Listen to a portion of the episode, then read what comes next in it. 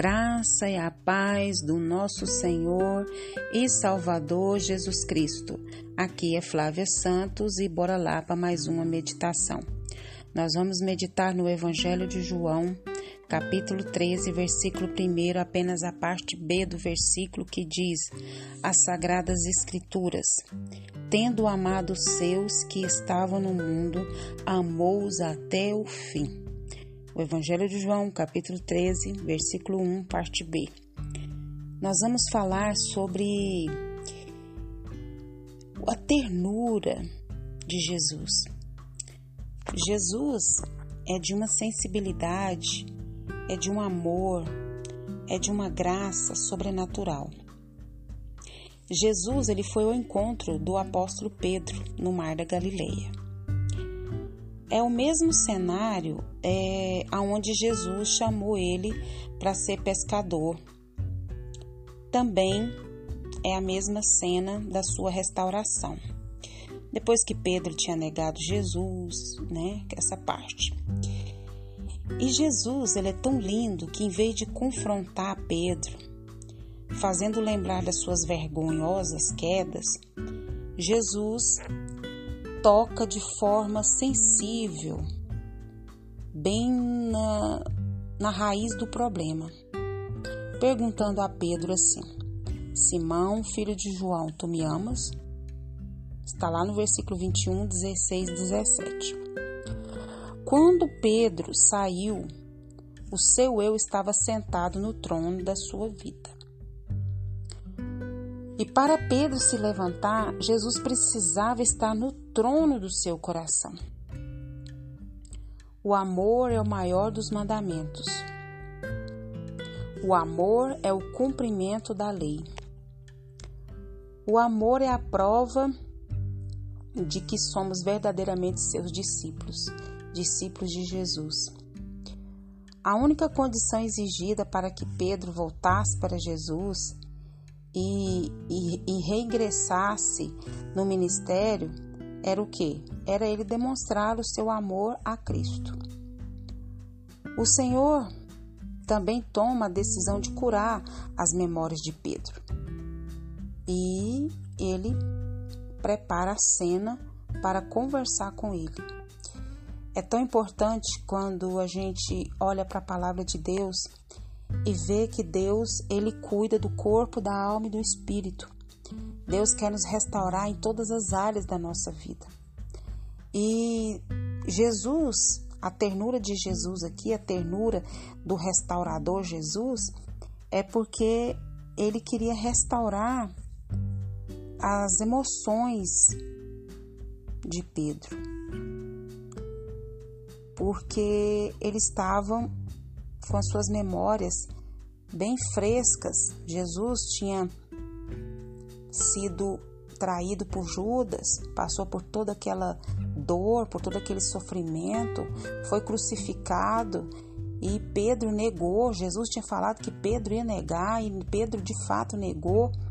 E Pedro, ele estava muito ferido, muito machucado, muito envergonhado de todos os, os últimos acontecimentos. E Jesus, agora, ressurreto, vai de encontro a Pedro. Jesus sempre está indo de encontro a nós. Deus sempre está indo de encontro a nós. E nós, na maioria das vezes, estamos correndo de Deus. Então o Senhor Jesus ele toma a decisão de curar as memórias de Pedro, curar a, a, a parte emocional de Pedro. E a queda do apóstolo havia sido ao redor de uma fogueira. E Jesus então arma a mesma cena na praia. Pedro havia negado Jesus três vezes em grau ascendente.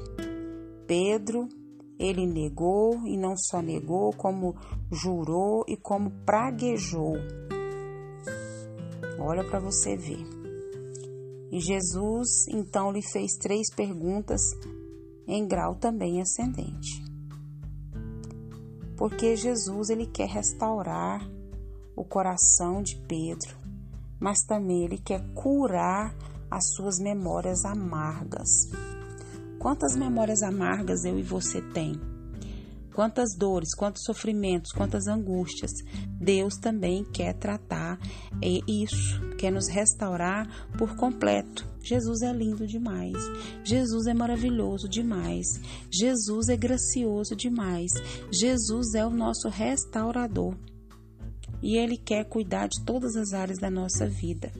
Eu não sei se é a sua parte física nesse momento que está precisando de uma restauração. Eu não sei se é o seu emocional, eu não sei se é o seu espiritual, eu não sei se é a sua autoestima, eu não sei se é a sua vida profissional, ministerial, conjugal, sentimental. Eu não sei nem preciso saber. Mas Deus, Ele sabe, Deus está te assistindo nessa hora, e como Ele restaurou as memórias do apóstolo, o emocional do apóstolo, ele também quer restaurar a minha vida e a sua vida.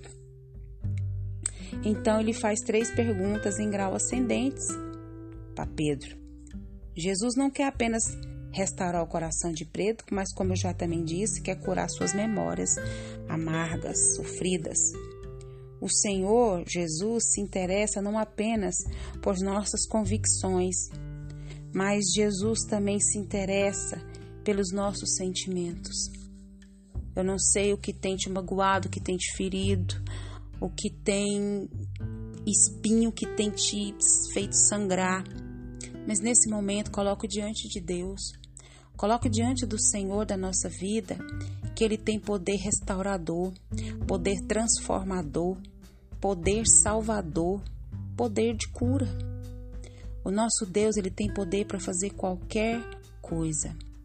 Basta nós nos entregarmos a Ele de corpo e alma e espírito, com todo o nosso ser, com toda a nossa alma, com todo o nosso entendimento. Nós temos que ser sinceros para Deus, falar: Deus, eu tô cansada disso, disso, disso. Deus, eu tô, tô triste com isso, com isso, com isso. Pai, eu não suporto mais essa situação assim, assim, assim. Deus, isso tá me machucando, isso tá me ferindo, isso tá me magoando, isso, isso tá me causando uma dor terrível. Se tem alguém que te entende, te compreende, se tem alguém que nos compreende, nos entende, é Jesus. Jesus vestiu pele humana. Jesus passou por todas as dores.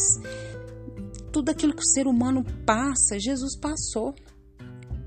A única coisa que Jesus não passou foi pelo pecado. Por quê? Porque ele é santo.